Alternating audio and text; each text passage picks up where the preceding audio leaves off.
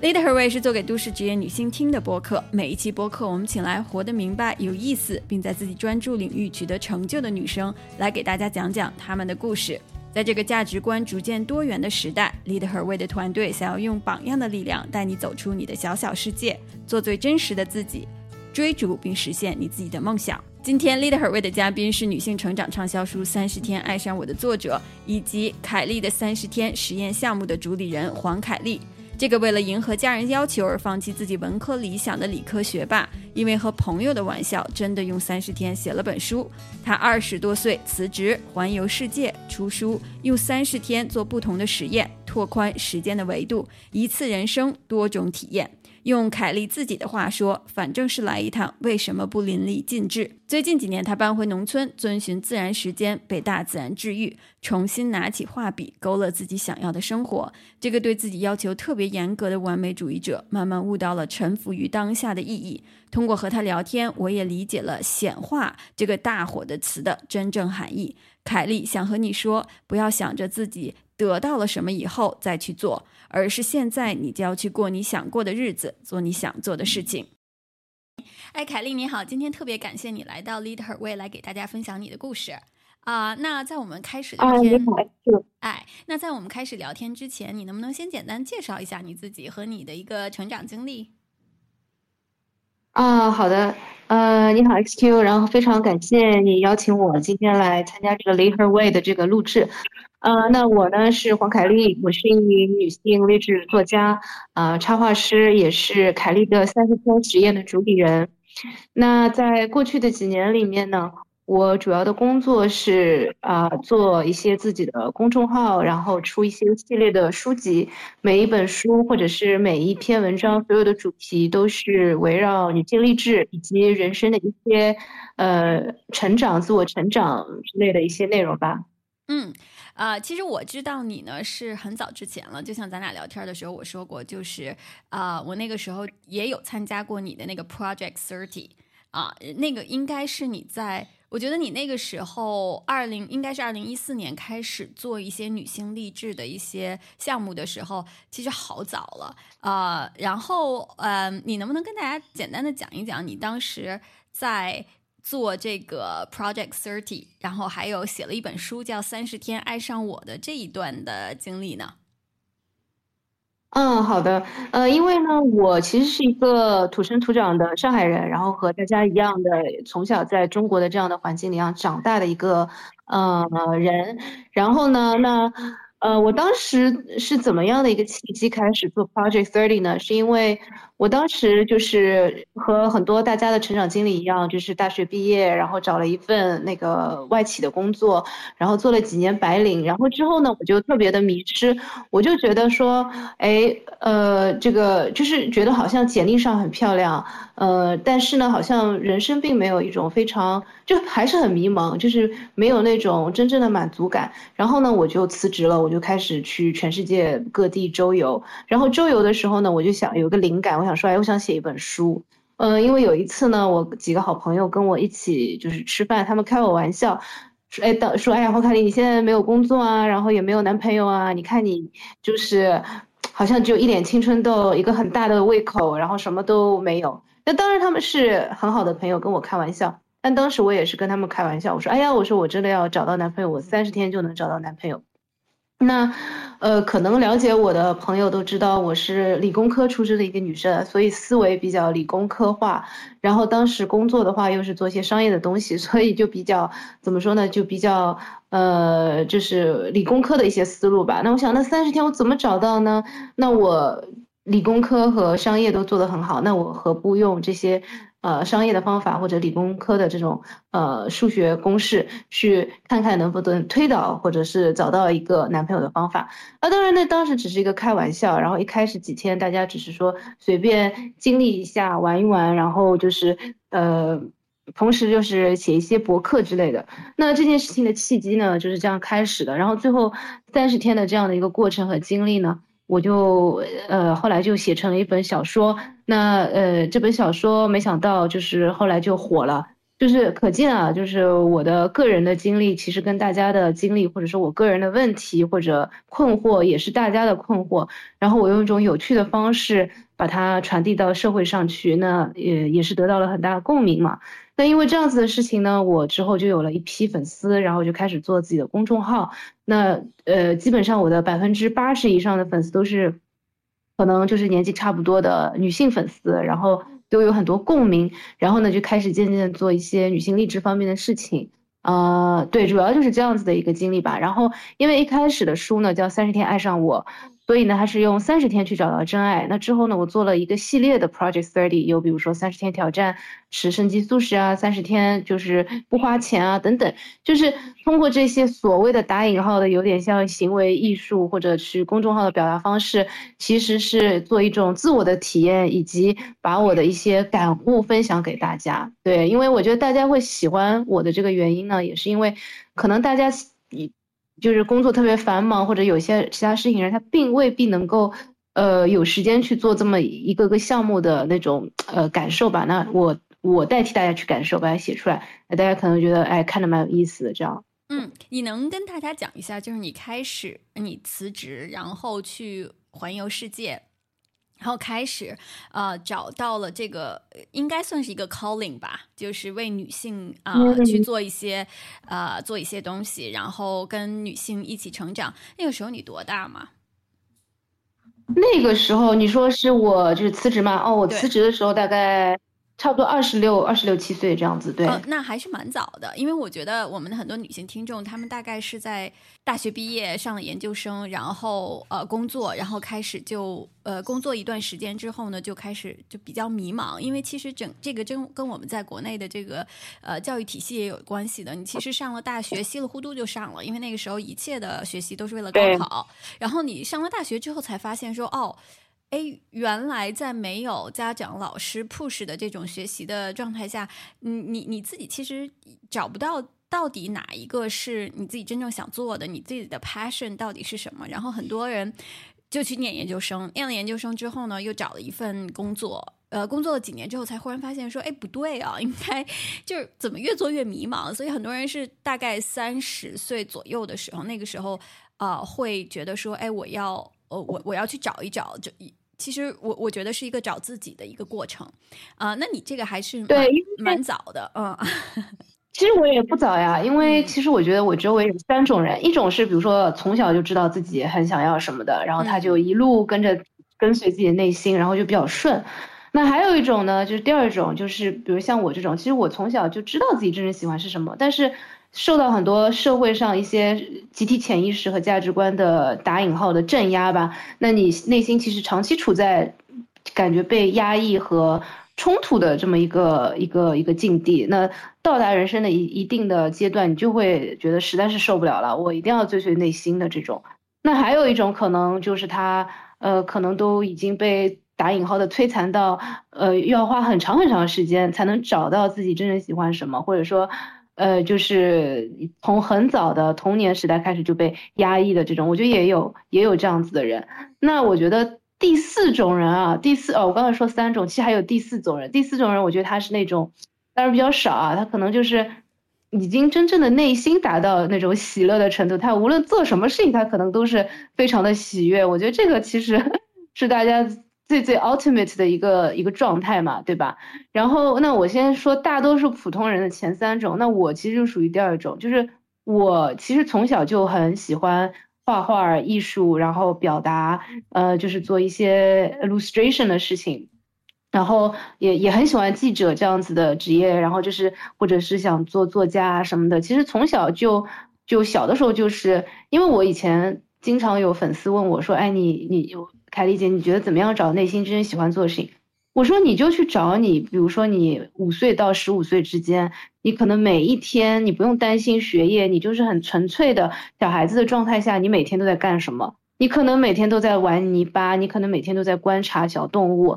那就是，就那个时候，就是带很纯粹的，你就是为了做这件事情要去做这件事情，你不带任何的目标，不带任何的成是否能够成功这样的功利性，不带说你是否能够，满足家族的期待、父母的期待，不用赚钱啊什么的，就种种，就在这样的状态下，你去看你喜欢什么东西，那很有可能那个东西就是你想要的答案。那我的话就是从小，其实我觉得最纯粹的快乐就是画画啊，然后呃做一些表达、创意表达方面的东西。那其实对我而言，我一直是知道心里面喜欢什么。那但是呢，就是就是因为很多家族的期待、父母的期待，觉得说哦，我们家里面都是要做独立功课的，我们家的孩子就是聪明的，然后智商高的，呃，一定要至少硕士、博士读上去，或者读个理工科，或者至少也要作为做一个商业的女强人，赚很多钱，有名有利或者怎么样，就类似这样子的价值观的，就是等于是为父母活啊，就是没有活出自己的话。你你有的时候，呃呃，对于很多人而言很难去，就是把这个东西剥掉，或者从身上这个担子把它卸下来，是一个非常痛苦的过程，因为因为你会觉得哦，我让很多人失望了，你会有很多负罪感。那我觉得这个是在寻找自我和自我成长过程中的一个呃必经之路，也是一个痛苦的一个过程吧？对。我觉得这个特别有意思，其实就说到了我们下一个话题，就是为了社会标准而活着，然后找到真实的自己，中间所经历的这个痛苦的过程，你能讲一讲你自己呃的这段历程是什么样子的吗？你觉得可以跟我们的女性听众朋友们分享的一些？可能你看到，因为你也一直在做女性励志的这样的一个方向，那很多的女性朋友可能也都跟你分享过他们所经历的一些这个这个路程当中的一些高高低低吧。你觉得有没有一些什么样子的？呃，这个心路历程大家都是共享的，又有哪一些？就像你刚才讲的，可能一个小的 tips 就是回去回想自己五到十五岁，在完全没有学业压力的情况下，自己愿意在哪些事情上花时间。这个可能是一个我们可以找到自己心里面真正向往的东西是什么的一个小的方法。那在经历这一段，因为嗯，你继续讲，嗯，因为我。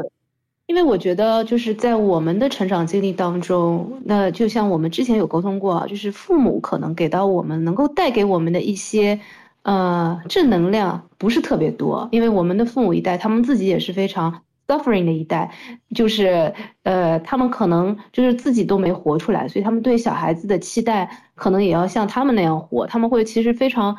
against 我们去做自己想要做的那些事情，觉得那是哎不负责的，或者是不靠谱的。然后我印象非常深刻的是，我记得我刚刚公众号做没几年的时候，我有一个读者给我写了很长一封信，啊呃，他叫小马，让我印象特别深刻。他呢当时是读读那个幼师，读到已经大三也不知道大四了，他就特别纠结，因为呢他其实呃身体条件特别好，就是那种特别高、特别瘦，就是特别适合当模特儿，他又特别想去当模特儿。但是呢，他没有勇气啊！你想，这个幼师那种很稳定的工作，加上，呃，就比起去做那种模特，而且又是大，相对而言对模特行业而言比较大龄了，对吧？快二十岁，多了。然后他就特别纠结，他说：“凯丽姐，我到底要不要去做模特？我家里面没有一个人支持我，但是我心里面很纠结，我又很想做。”我说：“你去做，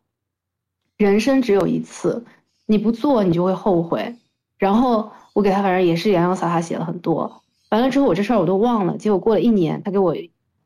拍给我了一张照片，发给我一张照片，就是他在 Vogue 上面已经当了还蛮蛮蛮厉害的名模了，他已经是名模了，已经就是，哦，我看了特别感动，因为我发现就是感动的点就是，我觉得很多时候每个人的内心就是早就有答案了，他只是需要旁边的人给他一句鼓励的话，他不需要什么资源，不需要什么。就是什么多少钱？比如说很多人想去读设计、时装设计或者怎么样的，他他内心其实是有恐惧，然后或者说他没有足够的勇气，他只需要旁边的人，无论是好朋友或者像我这样的，或者是谁，给他一句话，你可以的，然后他就去做了，义无反顾的去做了，这样人生就没有遗憾，而且往往选择自己喜欢做的事情就是能够成功的，就是这个是肯定的，因为我后来。写那本书的时候，我也不会考虑那种功利性的目标。我当时写博客的时候，我就我甚至没有想过我能够出书，我这个事情想都没想过。就人家说你不要有 expectation，你你做纯粹的事情不要有任何的目标，那你就拿到了当下的力量。然后你做的事情，你写的每一个文字，你画的每一笔画，都是有有那种纯粹的力量在。那嗯，我觉得这个结果肯定是好的。所以对，就是我觉得这个 tips 就是你你可能需要旁边有人给你说一句鼓励的话，让你鼓足勇气去追寻自己想做的事情。我觉得这很重要。对这个，我要挑战你一下。我问一个问题，就你刚才讲的这一点，我觉得追随自己真正想要去做，而且也能够看到自己擅长是在哪些地方，然后就放手去做，这样子的一些 advice 啊，其实呃很多人会给。但是呢，我也有跟一些女性朋友聊天的时候，大家会说：“哎，我觉得这个就是说一句可能特别直接的话，有点站着说话不腰疼。”那比如说啊，就是很多的女性的朋友会说：“哎，你们住在大城市，然后家里面条件也都不错，那可能没有一些特别大的生存的压力。”但是很多的女女性朋友啊，他们会觉得说：“哎，你看我其实一路已经走到现在了，然后家里面也需要我的一些经济上面，或者说。”嗯，其他方面的一些一些支持，然后还有的一些女生可能这个觉醒的相对来说比较晚一点，她已经有小孩了，然后呃孩子也需要她的一些支持这样子，然后就像你已经在那个呃那个转轮上开始转了，那停下来，其实我觉得人嘛都是这个习惯的这个这个 creature，停下来其实是特别难的，可能旁边的人。其实你那个时候心里面是知道正确的选择是什么，但是这个恐惧不是每一个人都可以去战胜的。那面对这样子的情况，你觉得你会跟一些可能没有这么多选择的女性朋友们讲什么呢？就是首先啊，我我当然很理解，就是说有各种各样负担的一些朋友，但是我想说，首先我当时做那个事情的时候。呃，也有很多压力和负担呀。我当时辞职了，也没有一份稳定的工作，也没有固定的收入。然后，其实我当时就是对自己说，我在今天还有口饭吃的情况下，我纯粹的去做一件我想做的事情。我也不知道结果是什么，因为他们之所以有这么多的担心，其实说到底是担心失败嘛，就是担心这件事情的结果可能没有，就是和我的付出没有一个。一个一个一个正向的一个一个一个结果出来嘛，就是其实内心的，就像你刚才说到，他们内心的是一种恐惧，真正恐惧的是失败的恐惧，就是 What if it doesn't work？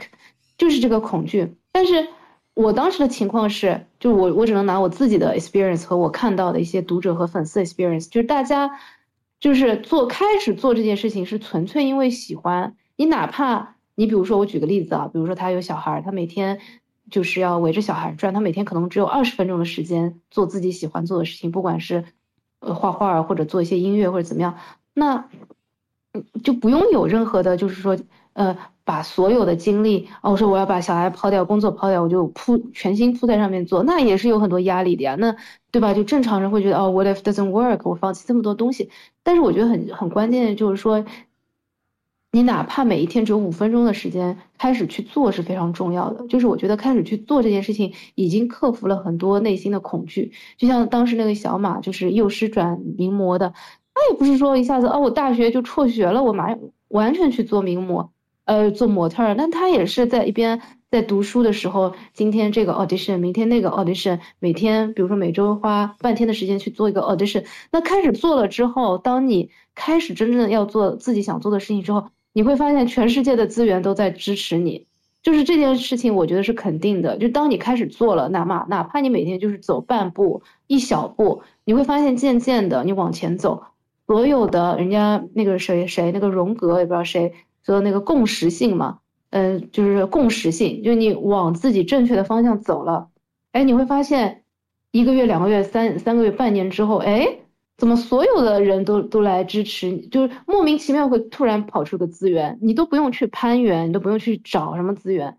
你就做好自己应该做的事情，脚踏实地做自己做的事情，好像就是老天突然间都在给你一扇扇门打开这样。嗯，说到这个话题，其实之前我们聊天的时候也有说过，就是现在很火的一个一个说法叫沉浮。啊，有一本书叫《Surrender》嘛，然后我其实身边很多朋友也在读，我相信我们的读者朋呃听众朋友们也都呃有听过这本书。呃，其实就是臣服这个概念，就像你刚才讲的，呃，就是好好像呃，当你去踏踏实实的去做自己的这个事情，然后去接受，就是你自己真正的这个 calling 是什么。呃，很多东西它是会自然而然的随之而来的。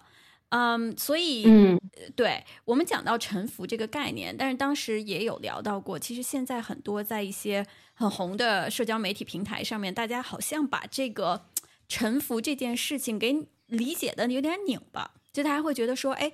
那个这个好像是我接受一切，然后我就慢慢等着我想要的东西就会显化出来。我想其实。呃，听你聊一聊你对沉浮这个概念的理解，以及包括我觉得你可以结合一下自己自身的一些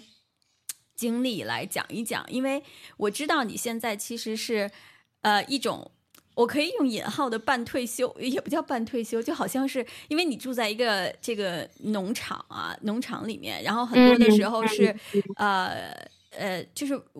我上次跟你聊，我觉得你是围绕着这个时钟来生活的，就很大自然的这样子的一个，呃，这个这个生活方式，生活的一个状态。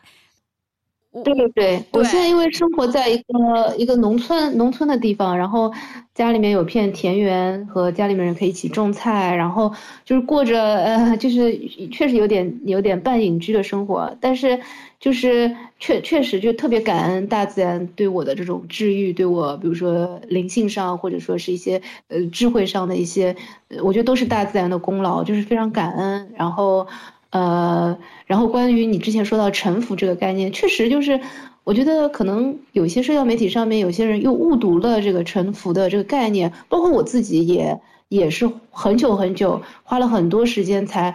呃，有有点开始搞明白臣服到底是个什么意思，因为所谓的臣服，臣服的是当下，真的是臣服是 present moment。臣服于当下你的这样的一个状态、身体的感受、你生活的一个一个一个 situation，臣服是指这个意思，就是臣服于当下的话，你就真正的能够把过去的一些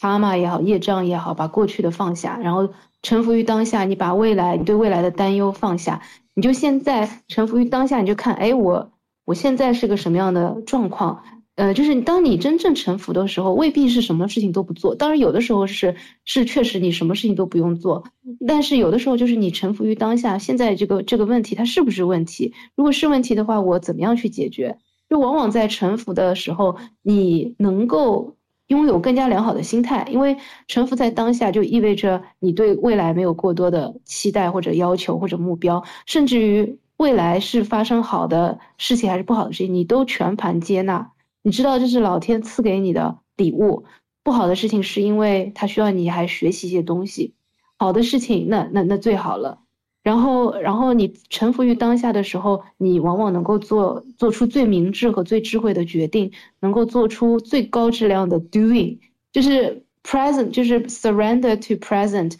你往往可以做东西做得非常好。因为我这个事情就是。我特别能够体会到这种臣服的感觉，就是，嗯，比如说你你你如果臣服在当下的话，比如说我画画，我画出来的画的质量都和都和比如说带着焦虑或者一个目标赶作业一样的去画画，那出来的质量是完全不一样的。就是很多人可能把 surrender to the present 觉得好像我只要臣服了，所有的好事都可以，呃，发生到我的生命中。No no no，那肯定不是这样的，肯定不是这样子的，就是。所谓的臣服是一种，就像我刚才说，平和的心态，就不管你当下是什么样的情况啊，我都接受，我都接纳，我甚至都感恩，那它是一种非常良好的心态。那你当你这个所谓的频率和心态，你你你你你你真的能够臣服于当下的时候，那你的未来也有也是由当下的这个你的，比如说你这个这个频率或者说你这个状态决定的嘛，然后你也能够做更好的决定。那。那这是一点，第二点呢，就是大家现在在说臣服，好像都是为了显化一些，呃，我要的房子或者我要多少钱，我的事业目标是多少，我要结婚，我要有个孩子，都是在以这样子的前提，在类似于像成功学一样的去去想用臣服作为一个工具。那我想说的是，显化当然是有一定的道理的，就是它可能真的是。可以做到的。另外一方面呢，说回到显化，就是说，所谓的显化是，你当下已经感受到那一份感受的时候，你会做什么？我举个例子，比如说这个人要显化，呃，随便讲，他要显化，显化一座一他自己梦想的房子，我随便讲啊。那其实所谓的显化，其实就调整你内心的一个感觉和频率嘛。那你就坐在那边，你就脑子里面有一幅画面，就当我每天能够在这样子的豪宅，我喜欢的房子里面醒过来，我每天干什么？我每天干什么？然后我已经当我已经拥有了这套房子的时候，我每天干什么？我每天干什么？就是当你能够细化到这个显化，就是你能想象哦，我每天早上如果在这个房子里面，我能够拥有这个房子我，每天早上第一件事一定是打扫房子，把打扫干干净净，把里面装装修的，就是或者是布置的，就是我喜欢的。每天我要去把放花儿放放在房间里面，然后邀请朋友们来来喝茶，然后打扫，然后每天我我要这个这个房子就是比如说对面有条河，我要去跑步或者怎么样。那真正的显化并不是躺在那边就光想啊，就是说你脑中有了这个画面之后，你要去做你已经有了这个房子之后你每天要做的事情。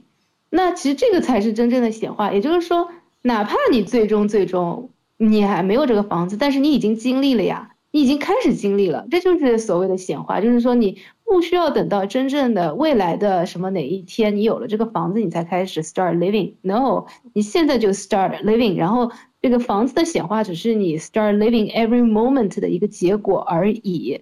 所以这个是其实是显化的 secret。但是我我觉得，就我也不想讲太多关于显化的东西，包括其实所有的 spiritual teacher 他都不会讲太多，因为因为真正的喜悦是你在当下你就已经喜悦到和感受到的那个 moment，和你是不是拥有一个房子，是不是拥有一个老公，是不是拥有某一份事业。是完全没有关系的，这个才是我觉得大家真正要值得就是修炼的地方。否则的话，你内心永远是处在起起伏伏。你有老公也可能离婚，你有事业也可能创业失败，你你有房子，这房子甚至有可能，对吧？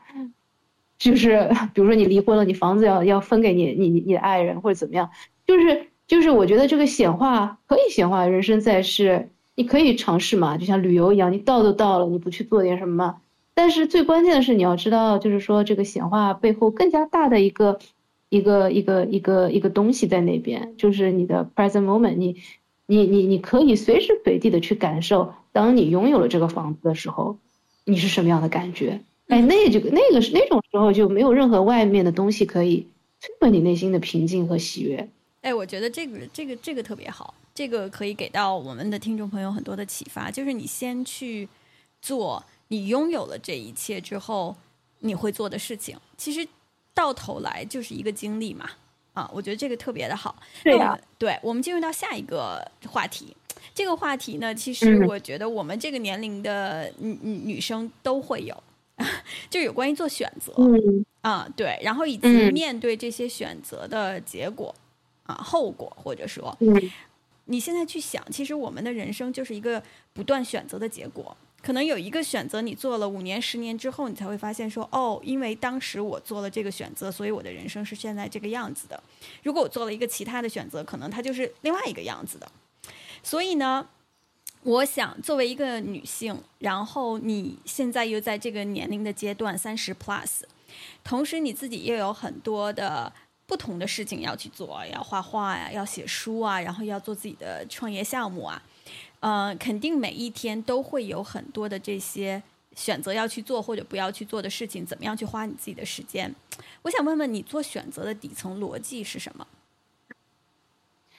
啊，我觉得这个问题其实很好，因为就是做选择这个事情，对吧？你想想看，人做选择，他背后是什么？他的 drive 是什么？一定是他所谓的价值观，或者他当下的情绪。其实。你说，哎，我人生，比如说人到底有没有自由意志？他做的选择都是他自己掌控的吗？我的答案是否定的，因为，呃，当然是只代表我个人观点啊。因为就是我不认为人有自由意志可以去选择他当下的每一个选择，他说的每一句话或者他做的每一个决定，我不觉得是他的自由意志是决定，我觉得是他内心的，嗯。潜意识，或者说他的所谓的业障，或者说他的他的当下的一个频频率，或者说他的 emotion，甚至说是他的一个价值观决定的。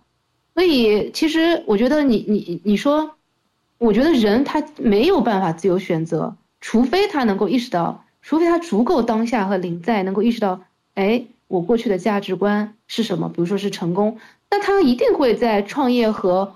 爱人就是 day night 之间选择创业，或者说打我一定要打这个 conference call，而不是和我的爱人去 day night，那他很有可能确实就会婚姻失败，那到到头来他会后悔说，哦，为什么我当时没有跟我的爱人去去好好经营这段感情，而是不断的去创业？那其实就是他的一个价值观决定的。那价值观背后是什么？对我而言，我觉得价值观背后它是一份恐惧，就是我觉得一个人只要他有价值观，他只要认为他只要认为什么是好的，什么是对的，什么是坏的，什么是错的，那他内心深处肯定是背后肯定就是有恐惧嘛。就比如说我举个例子，呃，就比如说心理学之前很流行的那种什么九型人格，就把人分成九个型，每个型的人背后都有一个核心价值观。就是比如说，呃，三号型人他选择成功，七号行行人他一定是选择生活的享乐，就是节节乐那个叫什么及时行乐主义，那他的选择就会根据这些价值观来，但是他的这些价值观背后是因为他童年的一些缺失，就是大家最终都是要追追寻所谓的爱嘛，就是那种真正的爱，而不是那种小爱。那追寻的爱，就是他他可能就会脑子里面从小就植入一个，比如说。一个观念就是哦，我只有成功，我才能得到爱；我只有那个叫什么，天天那个吃喝玩乐享乐，我才能得到爱。那他最后都是因为对于爱的缺失的恐惧，然后促使他去有了这样的一个价值观，促使他生命中所有的决定。那你想，一个人只要有了价值观，非常明确的价值观，那他就是在被恐惧催使的做事情。那就是吸引力法则，就是你，你最终你一定是得不到你想要的。就像我们看到很多有名的人，他一生都在追逐名利，到最后他就是痛苦，苦不欲生，就是，就是永远得不到快乐，好像永远得不到那份爱。它就是一个 delusion，就是一个幻境。因为当我们意识到我们已经，比如说，这个说的鸡汤一点，就比如说我们已经是爱本身了，我们已经当下已经圆满得到爱了，那我还需要追寻什么呢？我所有的价值观体系。我 it sounds scary at first，就你会觉得我所有支撑我人生的价值观体系都没有了，没有好坏了，什么是就是我做什么都可以。那从另外一个角度来说，人生就是没有极没有限制了，你就可以你做什么都可以，没有任何就你真正的自由了，就是你没有任何东西可以让你觉得特别的恐惧，让你特别的失望，没有任何东西能够让你觉得特别的开心啊，因为我得到了这个，所以我很开心。就就就是人就是达到了，我觉得一个。比较高的一个一个真正的内心的自由的 level 了吧？其实现在这个时代是一个价值观非常多元的一个时代了。那过去可能大家都会觉得说啊，我一样要成功啊，或者说要有名有利啊，等等等等。然后呃，可能对于成功的定义就是呃，我在呃父母经常愿意说一句话，就是在该干什么时候干什么，而且干得特别漂亮啊，可能。呃，上大学呀，然后找个好工作呀。对于女孩子来说，嫁人呐，然后生生两三呃也一两个孩子呀，然后呃夫妻恩爱啊，然后呃学业有成，事业有成啊，等等等等这些。但是我觉得现在越来越多身边的女性朋友们，她们在选择一条遵循自己内心的这样的一条道路，但是可能跟主流的价值观是不是很一致的？我觉得对于你来说，其实你也选择了一条非主流价值观的这样的一条道路。在选择这条道路，以及包括现在在走这条路的时候啊，你有害怕过吗？当然有啊，就是肯定是有害怕过的嘛。因为我相信很多就是人就是在，呃，觉得跟自己跟自己可能跟别人不一样的时候，就是肯定内心都是有会有很多的疑问和恐惧的。那，嗯，就是对，就是肯定是有很多疑问的。但是这个时间久了，你慢慢的自己悟出一些东西来了之后。可能就会越来越坚定自己的一些选择，对，然后，对，就就是这样。那你会觉得，因为所谓的这些主流的一些社会观念，很多是自己最亲的人，比如说像我们是父母，他会觉得说，哎，你为什么跟别的孩子不一样？你为什么不让我在这个年龄抱孙子抱孙女儿？可能你为什么不有一个很好的家庭？你为什么不出去上班？等等等等等等这些，我觉得其实面对最亲的人对你的这些挑战，其实是特别难的。你你有这样子的一些一些一些挑战吗？肯定是有啊，就是肯定之前是肯定是有的，甚至会发生一些冲突啊什么的。但是，嗯，就我自己的经历而言，就是说，我觉得还是，就是要要修心，就是内修，自己修到一个你没办法被父母 trigger 的情况下，呃，渐渐的你外外面所有的环境都会变化。然后说到，就是比如说，对女性，尤其是女性嘛，和男性还不一样，她有更多的一些，就。加在女性身上的这种女性是不是有价值的这么一些标签更加多吧？哎，你好像有没有结婚或者有没有孩子，就决定了你是不是在三十岁之后是不是一个成功的女性。那甚至于父母这一代，他们因为也是在一个非常无意识的状态，他们会觉得哦，我年纪大了，我抱不，我要抱上孙子，我才是我才可以跟朋友之间去比较，或者说作为一个成功的退休老人的生活，那其实都是他们一个无意识的一个潜意识的东西。那对于现代已经已经要开始觉醒的女性朋友，我就是我觉得，大家一定要 keep very conscious，就是他们一定要脑子要非常清醒的知道，父母他现在是处在一个 unconscious 的状态，他是没有觉知的，他只是觉得说，哦，我有了这个我才开心，然后甚至儿女都是我的附属品，我的儿女只有成功了，我才会觉得我有价值，我的儿女只有有孩子了，结婚了。所谓成功的婚姻，我才是有价值。那还是回到了我们刚才一开始讲的，我有了房子，我才能够开心。我有了什么也开心。一方面，当然我们可以显化说，呃，就是比如说，毕竟有的时候一个人是孤独嘛。你在人生人世间，觉得啊，有个有个爱人或者有个孩子也挺热闹、挺开心的。一方面你可以去显化它，但另外一方面，我们刚才讲到臣服嘛，就是你人生路上这个有没有都是老天给你的。就不是说你自己能够掌控的，那他给你了，你接受；他不给你怎么办？你也要接受，都要感恩，都要接受。那这才是真正臣服的力量，而不是说我臣服了，我显化了，我是为了得到那个目标而得到。那我得不到，我就不开心了吗？No，你得不到，你还是要开心。甚至说，当然，当你没有内心没有任何的负担和恐惧的时候，你就撒着腿往前跑。你显化的时候，你想象一下，哦，当我有了老公。有了孩子，有了什么什么怎么样的一个家园的时候，我每天干什么？我每天干什么？就这个问题，我就反复想问你也好，问咱们的听众也好，你想象一下，脑中出现这个画面之后，你每天你干什么？你有了孩子，你有了老公，你每天是不是早上起来给自己或者给老公做一顿呃可口的饭菜？那你能不能从现在开始就做？你每天是不是把孩子？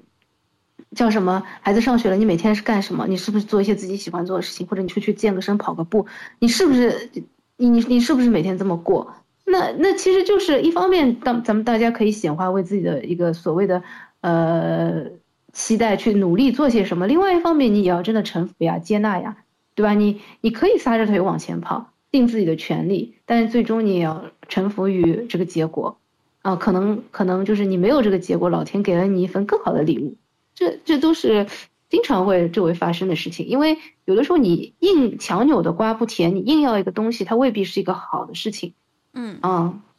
，OK，那我们下面再进入到一个新的话题，就是有关于成功和失败。我们刚才其实提了很多次成功，社会意义上的成功。呃，我觉得其实一个人的失败更能够去这个 define 这个人的一个性格 character。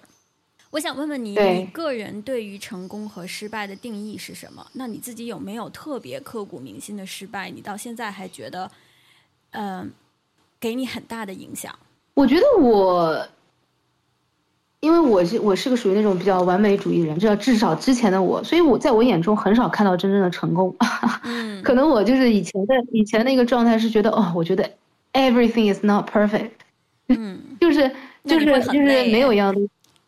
对呀，所以就是后来我就调整了，我就完全现在就是改变了所有的，呃，心态，就是我觉得每一样东西都足够好，不没有没有什么的高要求，就今天当下我我脚踏实地把这件事情做到什么样，就是我当下最大的一个一个好的结果。然后包括我以前，这就是一个 percept，就是那个一个观念嘛，就是你觉得，比如说我画了一幅画，我觉得自己糟透了。然后别人觉得哇塞，怎么画这么好？其实这一切都是个观念的问题。所以就是，那有的时候你确实觉得这个画画的不好，那你就要及时总结，从从所谓的失败中学习和进步。那这个就是失败的意义。所以很多就，所以这也就是为什么社交媒体就是挺毒害人的。就是可能大家剖出来的就是一个他已经失败了九十九次，最后第一百次的一个一个一个作品，又没有谁是真的天才，真的能够能够一下子就做得很好，那是一种小我的自恋情怀，对吧？就连那种朗朗啊这种大师级别的人，他都是练了多少次啊，都是对吧？一万小时定律定律，就是练了多少次，最后才能够有一个 masterpiece 出来。所以其实就是所谓的，我觉得所谓的，嗯，我觉得失败越多的人，其实他的抗挫能力越强，并且他能从从这些错误当中、失败当中学到很多东西，那他的智慧就一定比别人多。当然，你如果反复在一个坑里面跌，那也是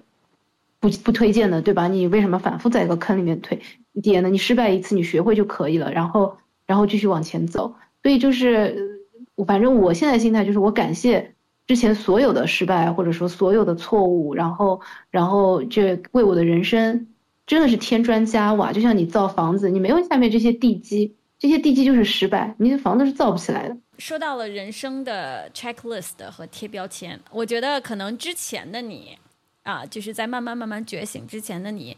啊，是有一个 checklist 的，就好像我们刚才讲到过，你在什么时间该去做什么样的事情，然后也是会被贴标签的。比如说，我要是个好学生啊，我要是，呃，我要是个好的这个打工人，然后我要是个好女朋友啊，这样这样子的，就是很多贴标签的这样，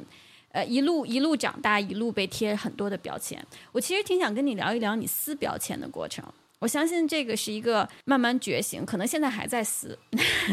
撕自己的一些标签。你觉得在撕标签的这个过程当中，最痛苦的和最 liberating、最自由的是什么？我觉得撕标签，可能就像女生，就是比如说除毛，你的你上面贴了一个一个一个蜡，然后啪一下撕下来，第一次很疼，然后之后呢，你撕着撕着，你就会觉得很有趣。皮变得越来越光滑，你觉得是一种是一种享受，是一种 SPA。那一开始的时候，就比如说咱们之前有沟通过，就比如说疫情一开始，哎，你突然间整个世界的节奏打乱了，哎，以前你全世界飞，然后过很 fancy 的生活，突然间这些都没有了，那肯定是一个打击啊，因为这就是第一次撕标签的时候，第一次重大撕标签的时候，因为要不是这个全世界都这么混乱。可能你根本就不可能让自己有停下来的时间，不可能让自己去撕这个标签。那你第一次撕了很疼了之后，你肯定是郁闷很久啊。然后渐渐的你就开始往内看，然后一直比如说像我之前一直经常有练习冥想啊之类的，那你就往内看，你就可以发现哇，这内观这件事情从一开始我觉得很不耐烦，到后来我可以在临在的状态下。听到自己几乎所有声音的时候，你就会觉得哇，原来我每天二十四小时，从出生可能从五六岁开始到的现在这么多年，每一天内心的声音，给给我自己的一个就是呃精神虐待也好，或者是让我做了很多错误的决定也好，原来都是一些内心的声音、潜意识的声音。内心的那个小恶魔在，在在在你耳朵旁边，驱使你去做一些打引号的蠢事，然后，然后这个过程其实就是贴标，就是撕标签，就是所对我而言，所谓的撕标签，就是每一次那个声音出来的时候，哦，你就很轻松的说那个声音又来了，但是那个声音不是我，我不是我，我不是那我的思想，我不是我的小我，不是很多那种灵性大师都这么说吗？I'm not my thought，对不对？然后就是。然后你听到那个声音就很有趣，你跟他拉开了距离，拉开了空间感。你知道那个真正的我，真正的 being 不是那个声音，啊，然后你就一下子自由啦，你就一下子和这个一直一直想要掌控你的一个那个声音就就就就就就剥离了呀。所以这个就是特别的 liberating 的一一件事情。嗯，我我我觉得现在我有一个问题啊，就是说一贯可能。一贯优秀吧，带引号的优秀，就是好学生啊，好的打工人啊，这样子的听话的小孩啊，这样讲起来的人，其实是有一个大方向的，有一个 checklist 的，就是我我要上好的大学，我要找好的工作，等等等等。当你有这些大方向的时候啊，我觉得从另一个角度上面来讲，就有这个 checklist 的时候，另一个角度上面来讲，你不用多想。你就按照它去做就好了。这也是很多人上了大学，大学毕业之后开始迷茫的一个原因，不知道下一个考试是什么时候了。那我觉得就是慢慢慢慢把这个标签一点一点去撕掉，然后去 liberating 的这个这个过程当中呢，可能我们的一些听众朋友他会问到说：“哎，那你要做什么呢？” 你的大方向怎么去把控呢？我觉得其实我们之前聊的时候，你你有讲过，你说 go with the flow。我觉得很多人啊，就是可能大家是会去明白这样的一个 concept 的，但是当你真正的觉得说，哎，我要做什么的时候，有一些啊，在觉醒过程中的这样的一些女性朋友们，她们可能会觉得说，哎，我不知道。我不知道该要。我现在问你，我现在问你一个问题啊，嗯，就是当你觉得你的人生已经拥有一切你想要的东西，Let's say，use your imagine，imag，呃，就是想象力，就是你你已经拥有你财务自由了，你 bank account 里面有可能我不知道一千亿美金，然后你有啊很爱你的老公，big house，children，然后你的事业很成功，这个时候你每天想干嘛？你每一天眼睛睁开想干嘛？我告诉你，这就是你的答案。这也是我给我所有听众朋友的一个一个，就是不能说作业吧，就是一个值得思考的一个问题。当你你可以想象一下，当你拥有一切这个东西，你每天要怎么活？这个就是你的答案，这个就是你的答案。呃，其实说到这个呢，我觉得我们再加一个问题，就是。呃，有点干货的一个问题，我也尝试过冥想，就是像之前我们讲过，就是疫情刚一开始之后，其实很多东西都被打乱了嘛，那个时候心里面其实是很乱的。然后我也去尝试冥想，但是我有一个很大的问题，就是我不能够 focus，我不能够集中精力，我会一会儿就会想想这个念头就走了，然后就查查电话，然后一会儿又觉得，哎，我是不是要去看看别的东西？我其实挺想了解一下你是怎么样去。呃，集中精力，包括你画画，我觉得画画也是一个需要很集中精力，可能就要到一个忘我的这样的一个状态。那你现在呢？我觉得是相对来说比较容易啊，这个也也有可能我是错的，因为你住在一个比较就是这个大环境是比较安静的一个大环境。但是很多我们的听众朋友他是又要上班，然后又要家庭去照顾，然后可能还有这个那个那个，就有一些社会的责任等等。那你觉得怎么样去让？我们被社交媒体也好，短视频也好，这个分散扯扯成片儿的这种经历，去把它重新的集中起来，你有没有一些什么样子的方法呢？嗯，我觉得就是跟大环境肯定是有关啊，因为住在乡村嘛，肯定相对而言就是不像城里面这么浮躁，容易更加静下来。那第二方面，我觉得就是说每个人的冥想的方式可能不一样，就是说。比如有的人通过运动，有的人通过种花，有的人通过就是打坐。那我觉得就是无论通过什么样的方法，呃，一方面是每天坚持哪怕三分钟，我觉得坚持很重要。就渐渐的你就能够，因为我也是经历了好多年才才就是最后悟悟出点什么来嘛。一开始我记得我第一次冥想的时候，大概也是十年前什么的，就还会睡着。就 十十多年前还会睡着，然后觉得啊焦虑的不得了，就是根本就是觉得没有办法就是静坐下来。我觉得这是个首先是这个过程，这是个漫长的过程。第二个呢，我觉得就是嗯每天坚持哪怕三分钟，我觉得就是也蛮好的，就不要给自己什么压力，就一两分钟。第三个呢，就是关于冥想，就是说不用去冥想，并不是脑子里面什么都不想。就是你永远都不可能让脑子空掉的，这个思这个 thoughts 是是一直会来，像流水一样，它不可能停的。所以其实真正的冥想是什么？就是哎，你看到一个 thoughts 来了，你看到一个一个思想来了，你让它过去，你意识到了之后，哎，马上回到当下的呼吸或者怎么样的，然后它来了，OK，再回来，来了再回来，来了再回来，就是你有的时候甚至我我之前冥想的时候，我会觉得。啊，我怎么又有这个想法了？我就好郁闷，好，这个好，这个好烦，好郁闷。其实也是一个一个一个一个一个 resistant，就是冥想其实是是本质是什么呢？就是就是不带任何批判，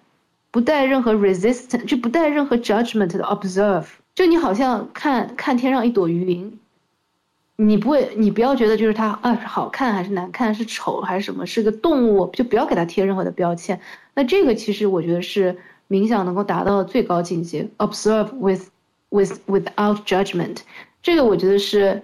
可能冥想要练的一个东西。那你觉得你冥想了之后，或者说你慢慢慢慢去静下来之后，你的情绪会有什么样子的改变吗？我为什么问这个问题呢？是因为我觉得，第一，从我们的生理的角度上面来讲，女性的这个情绪波动是非常大的，尤其是当你在呃，就很很高强度的这样的一个工作的情况下，有的时候再加上生理上面的一些影响。呃，很多的时候，我们的情绪的波动要明显比男性要要这个这个幅度要高很多。我不知道你自己有没有一些情绪的波动，然后以及当你有这些情绪的波动的时候，你怎么样去所谓的这个情绪的管理有没有呢？对，就是还是回到刚才那个话题嘛，就是比如说你们，因为情绪是怎么产生的？情绪是因为你的思想产生的。就比如说，我随便举个例子，就是你冥想到后来，可能自己一个微小的想法，都能够调动你身体的一个情绪，你都能够觉察到。就比如说，随便举例子，我画画，然后呢，突然间有一笔我画歪了，啊，然后我心里面就想法就是，天呐，我这幅作品完美的作品上面有个污点，我不能忍受它。我要重新画，然后内心有很多这种 frustration，那这种这种烦躁啊，这种情绪就会上来，就是当然是微小的一瞬间的，但这个时候你知道意识到很重要，就是意识到了，你基本上已经改变了百分之八十了，你所有的模式 pattern triggers 你就基本上都能够改变了，因为这个时候你意识到了之后，哦，你感你你听到了自己内心的声音，导致了你身身体里面，比如说你。你的肋骨两旁有股那种燥热的感觉，就是涌上来，或者那个血，你觉得是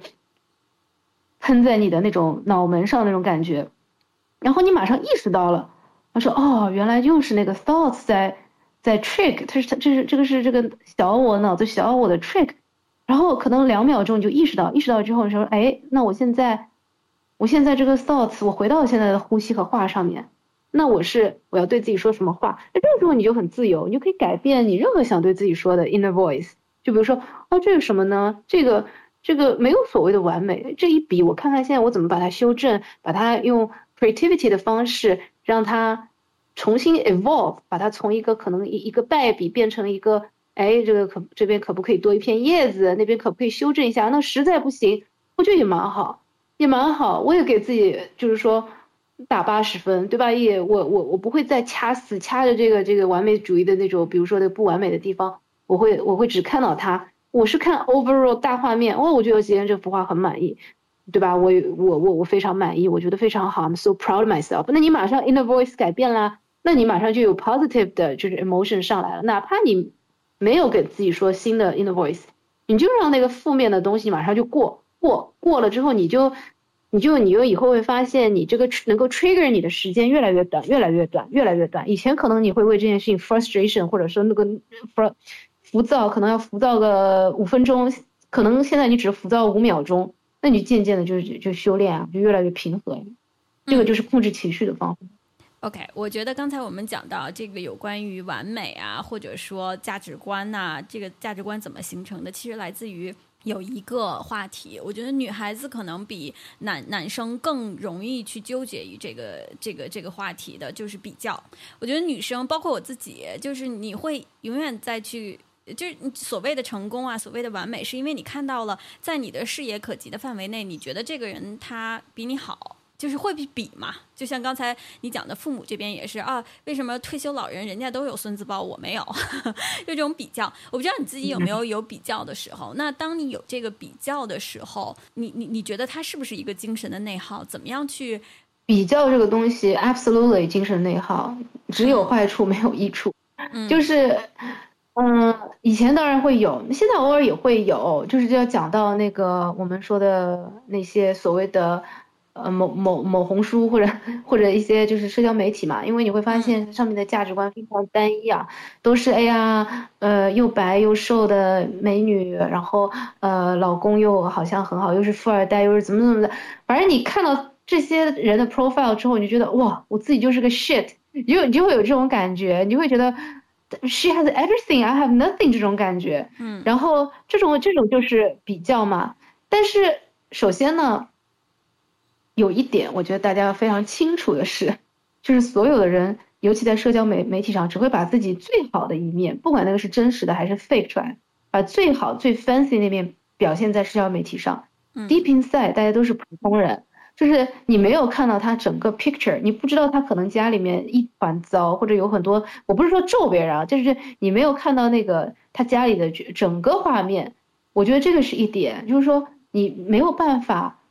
像那个拼图一样，你在拼图上面拿了一块最红最亮的东西拿出来，你拿自己的黑色的地方跟他去比，就就是没有意义。其次呢。呃，就是当然这个又是比较 spiritual 的，就是呃 one with life，就是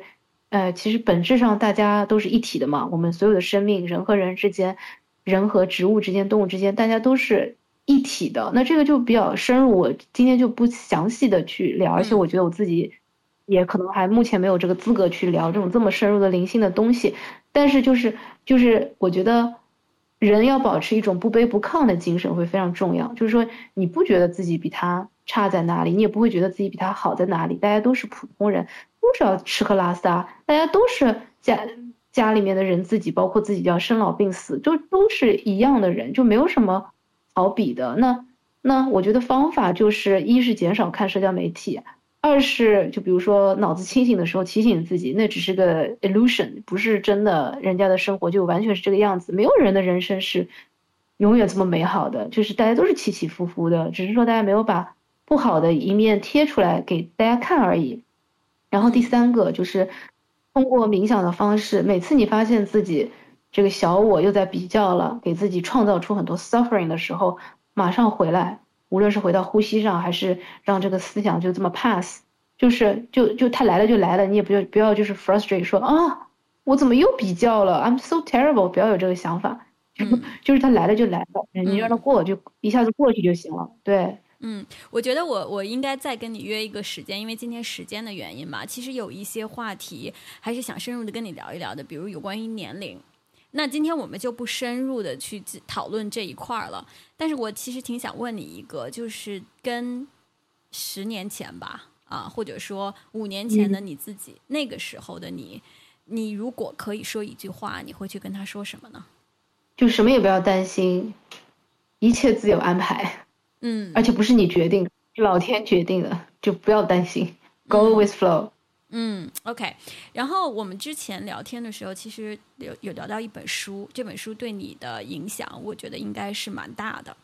那呃，你能不能跟大家讲一讲这本书是什么？然后它对你的最大的影响是什么？呃，这本书就是 Eckhart Hart 的，呃，Eckhart Hart Tolle 的，就是一个新世界，A New Earth。就这本书，其实我从真的十多年前就接触到。然后当时因为遇到一些事情，看了一遍之后就哇哦，就觉得一下子脑子醒了很多。但是就是我看了一遍之后就放下了。每次好像人生有些问题的时候再会去看，再会去看这本书，真的是我觉得是经典中的经典，就是真的是永恒的经典。就是你每次遇到任何的事情，你都能够在中中间找到答案。然后它我觉得超越了所有的宗教。它而且用，因为它是个德国人用英文写的。然后又非常的作为普通人也非常能够明白，能够读懂，就他没有很深奥，就是能够马上就能够读懂 get 到里面的精髓。然后，所以我觉得我特别特别推荐这本书。然后我希望大家如果有缘分的话，能够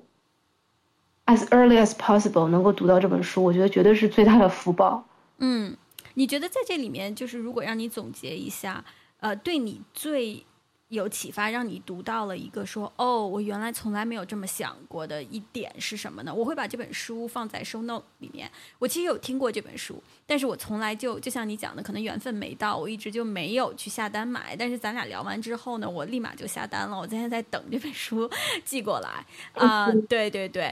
对，就所以有一个点让你觉得是最最最最触动你的是什么呢？就是，当然，他这本书里面每一句话我都很触动我啊。就是，但是就是说，我觉得从中学到的就是，他让我开始看到，我不是那个小我，嗯，就是我，就是真正的我，真正的内在的我是多么的，就是圆满和拥有一切，是多么有力量，这是很适合宇宙共振的宏体的一个力量，那种小宇宙和大宇宙是连在一起的。而那个小我只是我生命中的很小的一部分，形成了我所有的价值观和性格，它造就了人生中所有的痛苦和问题，就是它让我能够剥离这个小我，能够让这个真正的大我或者说真正的自己开始涌现吧。嗯，特别好。呃，因为时间的关系，就像我讲，呃，下次我们有有缘分、有机会，还可以再聊一聊有关于年龄，然后有关于其他的一些你要推荐给大家的一些书和方法论。那今天呢，我们进入到最后一个环节，就是快问快答啊，你不用想太多，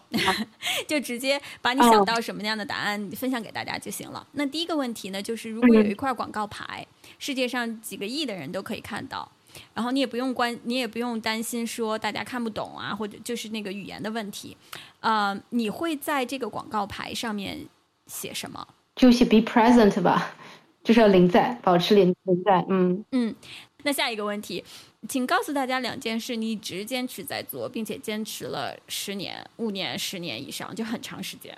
呃，第一个就是呃，就是 spiritual practice 吧，就是嗯。基本上一直在做，就是每一天都，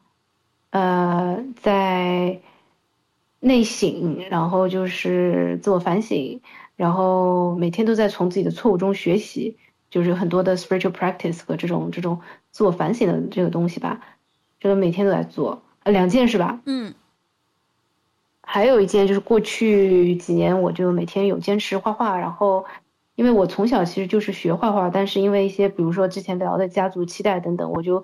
呃，高中就开始学理工科了，就是完全走上理工科的道路和艺术就完全断了。那前两年因为开始疫情了嘛，我就在家里面就开始画画，一开始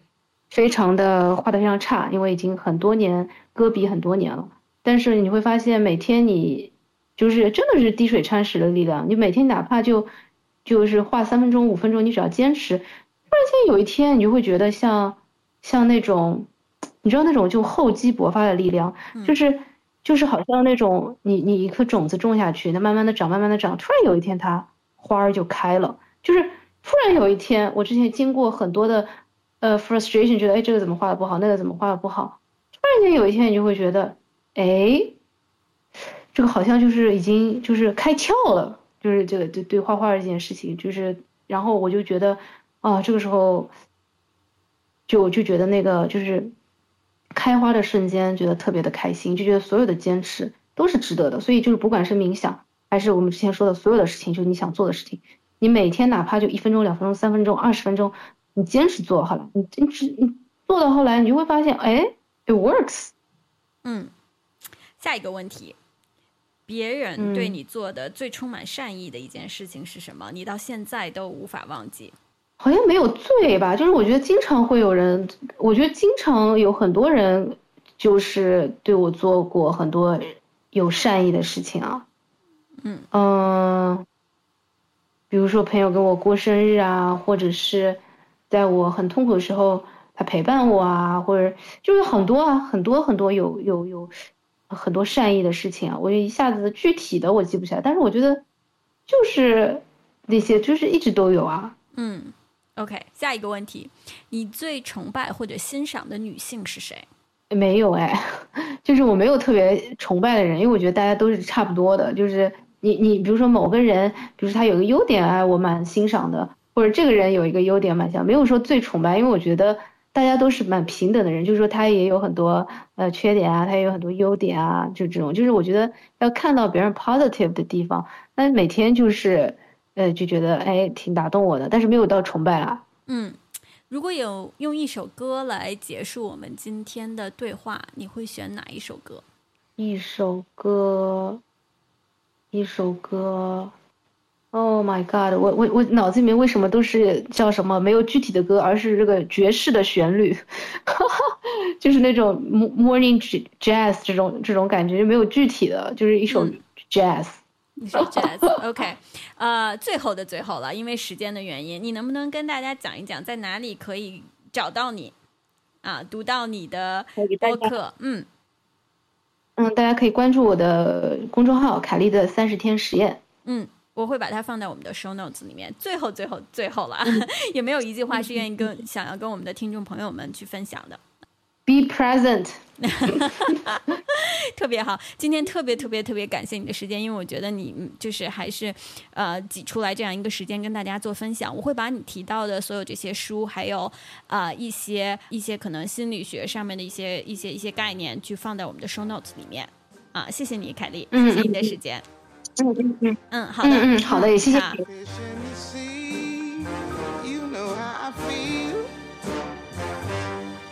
river running free. You know how I feel. Blossom on the tree. You know how I feel. It's a new dawn. It's a new day. It's a new life for me, and I'm feeling good.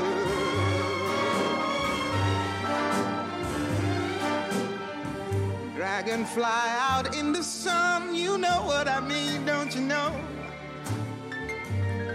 Butterflies all having fun. You know what I mean. Sleep in peace when day is done. That's what I mean. And this old world is a new world and a bold world